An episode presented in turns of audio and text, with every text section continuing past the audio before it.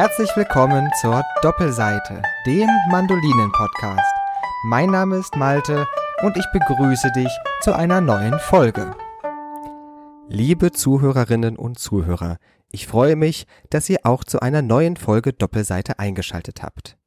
Die Mandoline ist nun nicht mehr Instrument des Jahres, doch mein Podcast geht weiter. Auch für dieses Jahr habe ich Ideen und hoffe euch einige interessante und spannende Gespräche bringen zu können. Ich freue mich, heute zwei Gäste im Gespräch zu haben. Beide sind aktiv im BDZ Landesverband Sachsen und organisieren mit den Roland Zimmer Wettbewerb. Über diesen werden wir heute reden. Herzlich willkommen, Michaela Hanisch. Michaela, schön, dass du da bist. Hallo Malte, danke für die Einladung. Ich freue mich auch sehr, dass ich hier sein darf. Herzlich willkommen, Albrecht Bunk. Schön, dass du da bist. Ja, vielen Dank für die Einladung. Zu Beginn erstmal fangen wir doch mal an. Albrecht, wer bist du und was machst du? Ja, mein Name ist Albrecht Bunk.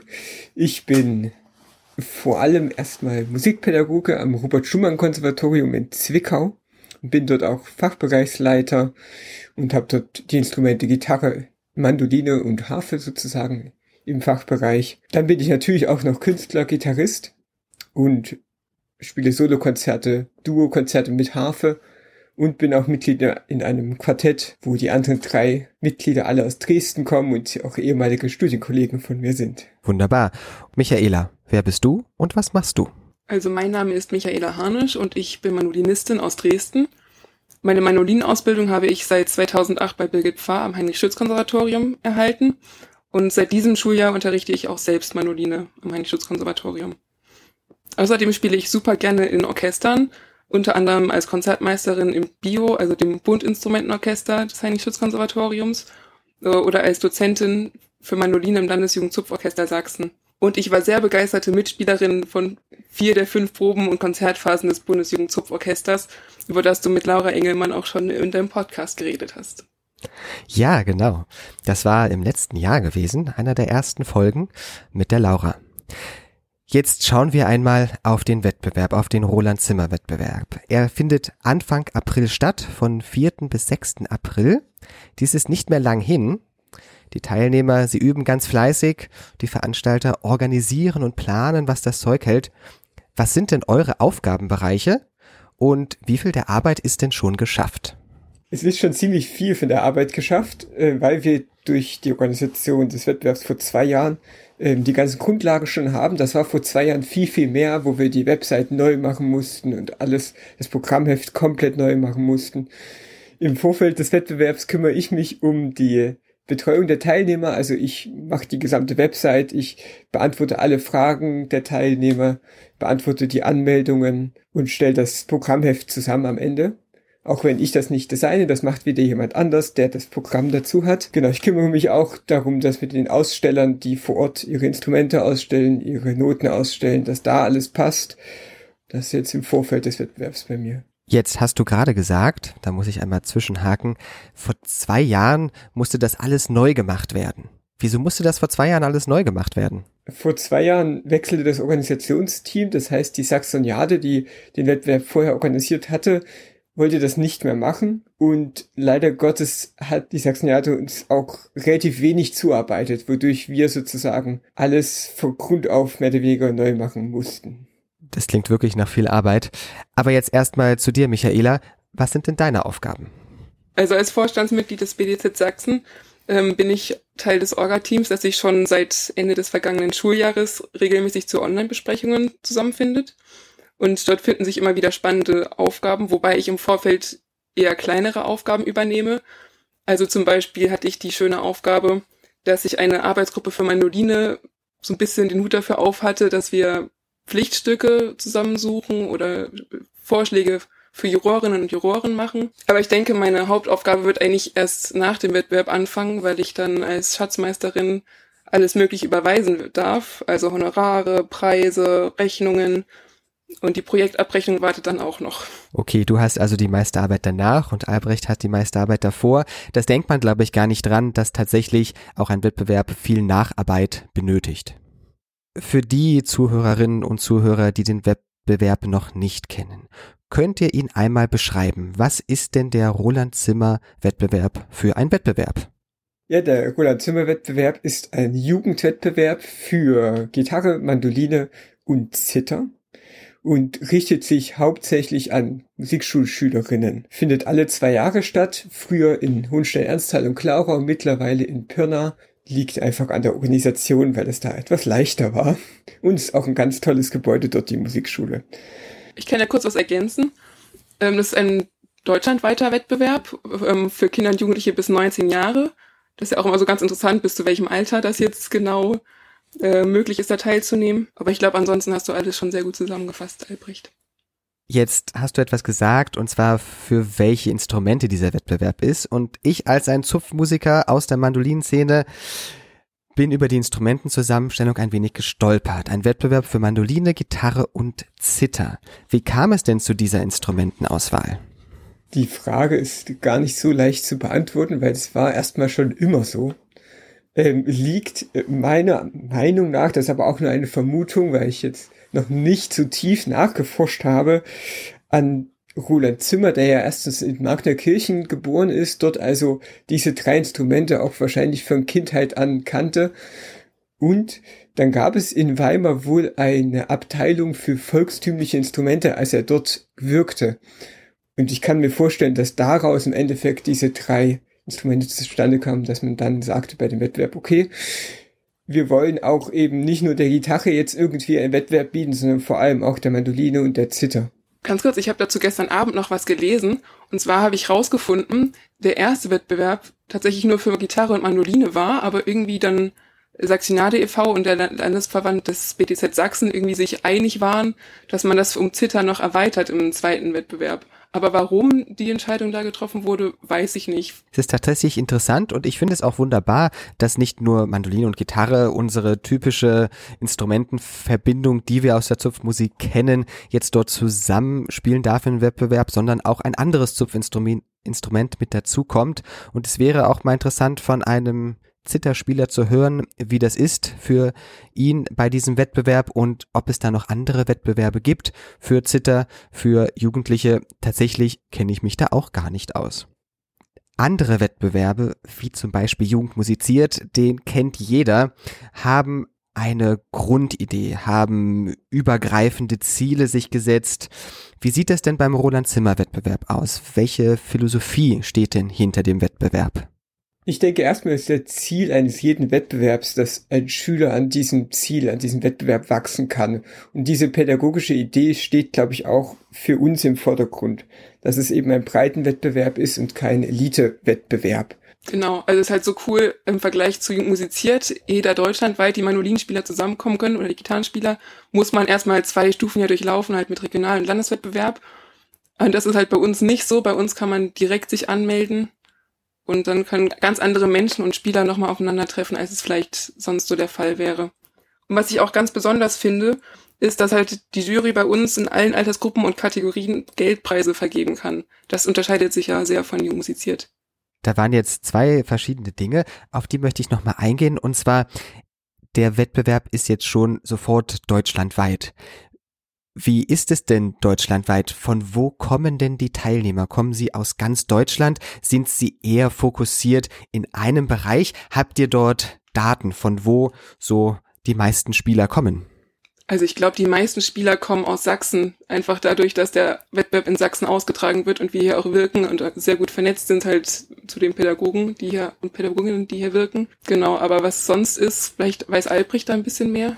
Ja, dadurch, dass ich natürlich die Teilnehmeranmeldungen mache, habe ich so einen kleinen Überblick, aber natürlich sammeln, sammeln sich die Bewerbungen erstmal Thüringen und Sachsen und ein bisschen darüber hinaus, aber es gibt eben auch immer wieder Anmeldungen von weiter weg aus Augsburg, wie bei dir aus Regensburg jetzt, eine Schülerin und auch aus Hamburg. Also da kommt auch schon durchaus von weiter weg, kommen die Leute angereist. Das ist total schön, dass es tatsächlich einfach deutschlandweit auch angenommen wird und auch deutschlandweit irgendwie die Informationen soweit kommen in die anderen Bundesländer, in die anderen Verbände zu den Musikschullehrern, damit die Schüler dann daran teilnehmen können. Schauen wir doch einmal ein bisschen in die Geschichte des Wettbewerbes. Es ist der 14. Roland Zimmer Wettbewerb. Seit wann gibt es ihn denn und in welcher Regelmäßigkeit gibt es denn den Wettbewerb? Wenn man da zurückrechnet, dann müsste der erste Wettbewerb 1998 gewesen sein und der findet immer alle zwei Jahre statt. Diese Regelmäßigkeit hat sich auch durch Corona jetzt nicht geändert. Da ist der Wettbewerb leider einmal ausgefallen. Danach haben wir ihn aber trotzdem genauso weitergeführt. In diesem Jahr kommt ja der Roland Zimmer Wettbewerb und Jugend musiziert für Zupfinstrumente solo gemeinsam. Also in diesem Jahr sind die beiden Wettbewerbe für die Zupfinstrumente da. Hat es einen Unterschied gemacht zu dem Wettbewerb vor zwei Jahren, wo der Wettbewerb nicht für Jugend musiziert, für Mandoline und Gitarre und Zither ausgeschrieben war? Gab es da jetzt einen Unterschied zwischen vor zwei Jahren und diesem Jahr in den Anmeldezahlen? Ja, also vor zwei Jahren, dadurch, dass auch vier Jahren der Wettbewerb ausgefallen war, wurden wir regelrecht, ich sage es mal so, wie es ist, äh, wir wurden überrannt. Es gab über 100 Anmeldungen und plötzlich brauchten wir, obwohl wir, einfach nicht damit gerechnet haben, zwei Jurys für Gitarre. Das haben wir jetzt so beibehalten. Also wir haben nicht nur eine Jury, sondern zwei Jurys, die parallel arbeiten können, werten können. Ich denke, dass auch Jugendmusik da durchaus eine einen Unterschied macht, wenn Jugend musiziert ist, dass dann vielleicht dann nicht sich so viele anmelden, als wenn kein Jugend musiziert ist. Aber das können wir jetzt noch nicht äh, belegen mit Zahlen. Da bräuchten wir noch 10, 20 Jahre Erfahrung und dann kann man das sicherlich einschätzen. Dann frage ich in 10, 20 Jahren nochmal nach. Genau, das machen wir so. Jetzt ist der Wettbewerb ja nach Roland Zimmer benannt und ihr habt schon ein bisschen was über Roland Zimmer erzählt. Er wirkte in Sachsen und ist 1993 leider gestorben. Wisst ihr, warum er nach dieser Wettbewerb nach ihm benannt wurde? Ich denke, das liegt daran, dass Roland Zimmer viel für die Gitarre und für die Gitarrenpädagogik getan hat. Und dass man dann gesagt hat, okay, weil er eben so viel gewirkt hat für die Gitarre in der, DD in der DDR, dass man dann einen Wettbewerb ihm widmen wollte. Schauen wir mal auf den Wettbewerb dieses Jahr. Es gibt Vorgaben und Pflichtstücke. Und ich muss ganz persönlich sagen, ich habe eine Schülerin, die jetzt beim Roland Zimmer Wettbewerb teilnimmt und sie hat jetzt auch beim musiziert teilgenommen und mir als Lehrer fiel es um einiges einfacher, ein Programm zusammenzustellen, welches den Vorgaben für den Roland Zimmer Wettbewerb entspricht, als den Vorgaben von Jugend musiziert. Also was die Dauer des Programms angeht, was die Epochen und die Pflichtstücke angeht. Wie seid ihr denn auf diese Vorgaben gekommen? Also ich bin da tatsächlich gar nicht so sicher, weil ich bei der letzten Organisationsrunde für den Wettbewerb 2022 noch nicht dermaßen aktiv mit dabei war. So wie ich das mitbekommen habe, war eigentlich in den Vor also in den Wettbewerben davor schon sehr viel Gutes in den Ausschreibungen zu finden und das neue Organisationsteam hat sich sehr stark an dem Bekannten orientiert. Ich glaube aber, wir haben das rausgenommen, dass man mindestens zwei verschiedene Epochen bedienen muss. Das ist immer noch drin. Echt? Ich habe es in der Ausschreibung nicht gefunden. Ich habe gestern Abend noch mal geguckt. Soweit ich weiß, ist es schon drin, aber für die erste Altersstufe für die Bambinis bis neun Jahre ist es, glaube ich, kein, kein ah, keine Vorgabe. Aber ab Altersstufe eins dann, glaube ich, ist es eine Vorgabe, die zwei Epochen. Aber das ist ja auch ähnlich wie bei Jumu, oder? Tatsächlich nein. Für Jugend musiziert ähm, musste auch schon jetzt in der Altersgruppe 1b, was so Bambini entspricht, eurer Altersgruppe, ähm, mussten zwei Epochen drinne sein. Doch, ich glaube, das war eine bewusste Entscheidung. Wir haben da auch mal drüber nachgedacht, dass es gerade für Mandolinanfänger sehr schwer ist, da schon zwei Epochen abzubilden. Und deshalb haben wir uns entschieden, damit, also damit viele Mandolinspielerinnen und Spieler auch sich trauen, schon in jungen Jahren bei Roland Zimmer mitzumachen. Da haben wir uns entschieden, das da rauszunehmen, diese Epochenbegrenzung finde ich eine sehr gute Entscheidung und ich stehe voll dahinter und ich freue mich, dass das so passiert ist. Auch wenn meine Schülerin jetzt zwei Epochen spielt, weil sie halt bei Jugend musiziert das machen musste. Das Leben von den Kindern und Jugendlichen hat sich ja seit 1998, wo der Wettbewerb ins Leben gerufen wurde, stark verändert. Von, von mehr Schuldruck zu mehr außerschulischen Aktivitäten und auch der Weg, wie sie in die Musik gehen, von wann sie anfangen und über die Wege, über die musikalische Früherziehung oder nicht, über das Instrumentenkarussell, vielleicht über Je-Kids. Da gibt's ja heutzutage wirklich sehr viele Wege, wie man an das Instrument kommen kann was man denn gerne spielt. Wie sieht das denn aus?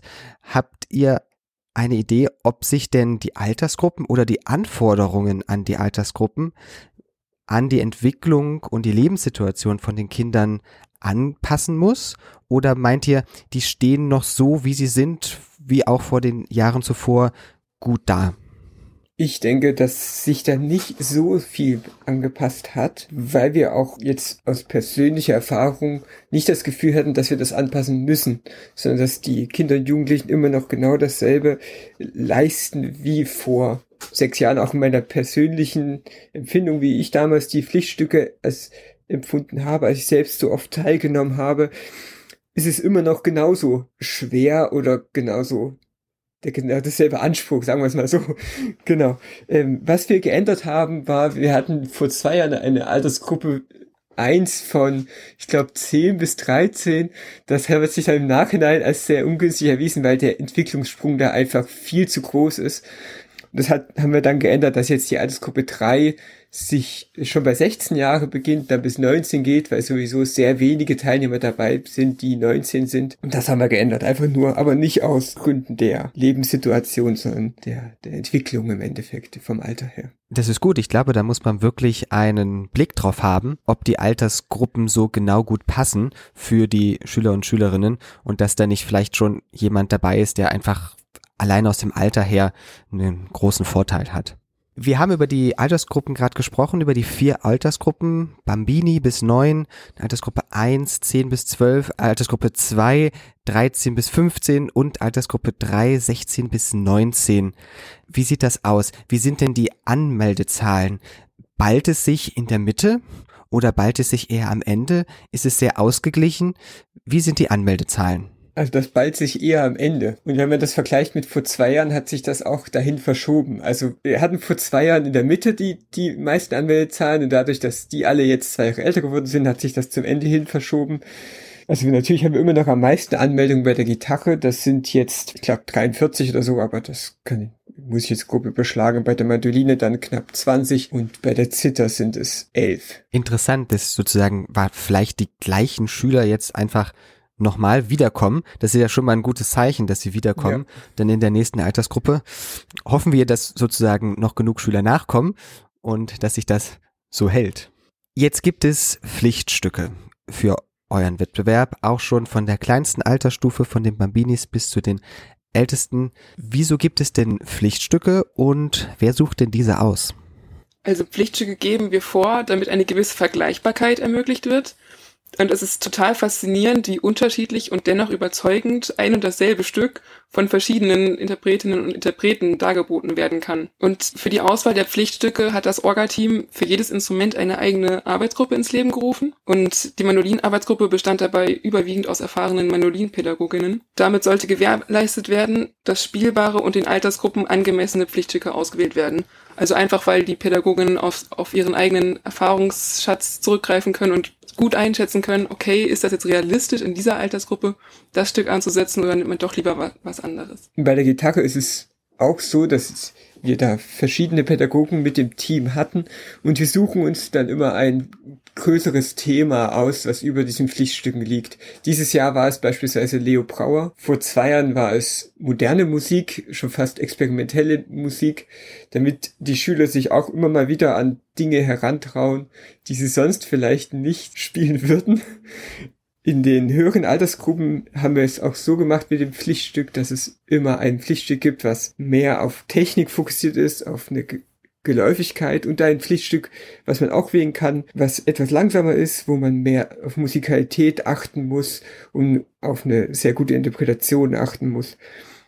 Einfach nur damit die Spieler die Möglichkeit haben zu wählen zwischen, ich bin vielleicht nicht der Typ, der hier auf der Bühne zockt, sondern vielleicht lieber der, der ein langsames Stück spielt und das sehr, sehr gut interpretieren kann.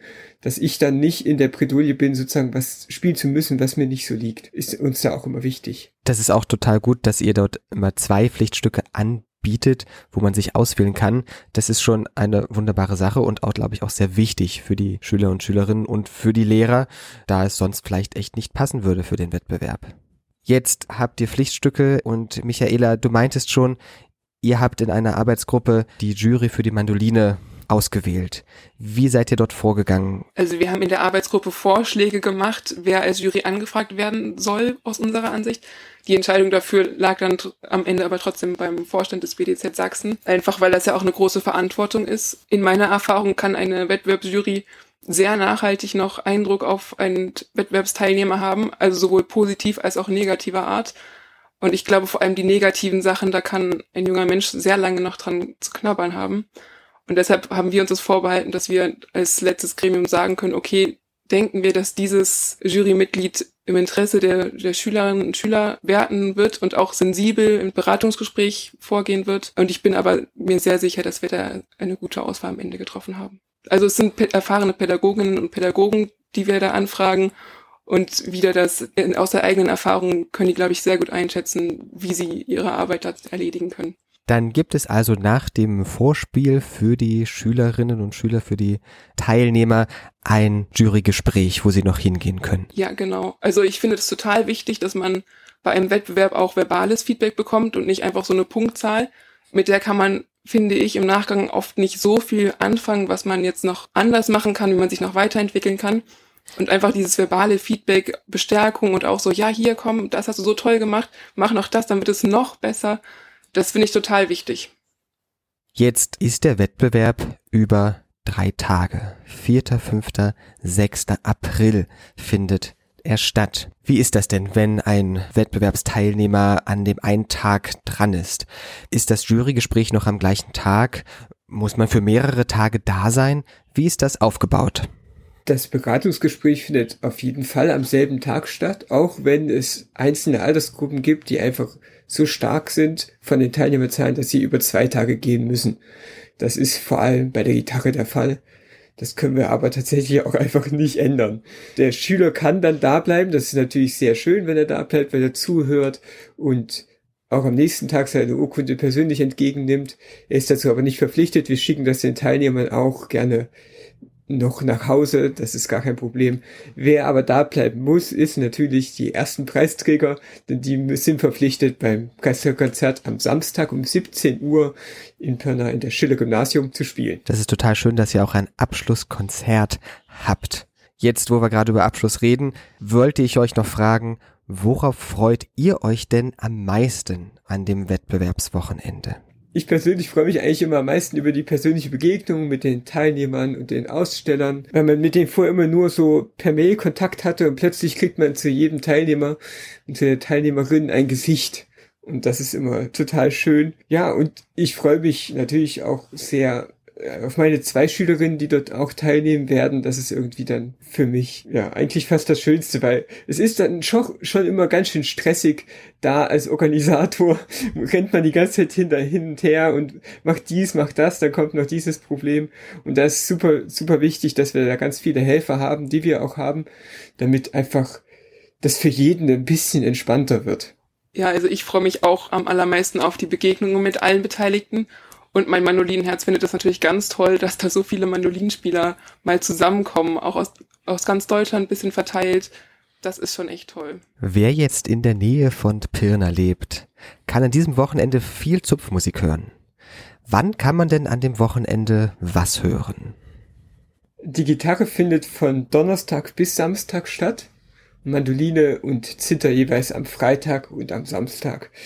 Wie schon erwähnt, der Höhepunkt, das Konzert um 17 Uhr am Samstag im Schiller-Gymnasium in Pirna. Wie sich das dann genau über die Tage verteilt mit den Altersgruppen, da würde ich einfach alle Zuhörerinnen und Zuhörer auf die Website des Wettbewerbs verweisen, wo nach und nach immer mehr Informationen hinzukommen. Liebe Zuhörerinnen und Zuhörer, schön, dass du auch zu dieser Folge wieder eingeschaltet hast. Wenn dir die Folge gefallen hat, dann empfehle den Podcast weiter. Hast du Fragen oder Kommentare zu dieser Folge, dann schreibe mir bei Facebook, Insta oder an doppelseite.gmx.de. Und wir unterhalten uns darüber. Liebe Michaela, schön, dass du da warst. Lieber Malte, vielen Dank, dass ich da sein durfte. Lieber Albrecht, schön, dass auch du da warst. Ja, vielen Dank, es war ein sehr angenehmes Gespräch. Dann bleibt mir nur noch zu sagen, auf Wiedersehen und bis zum nächsten Mal.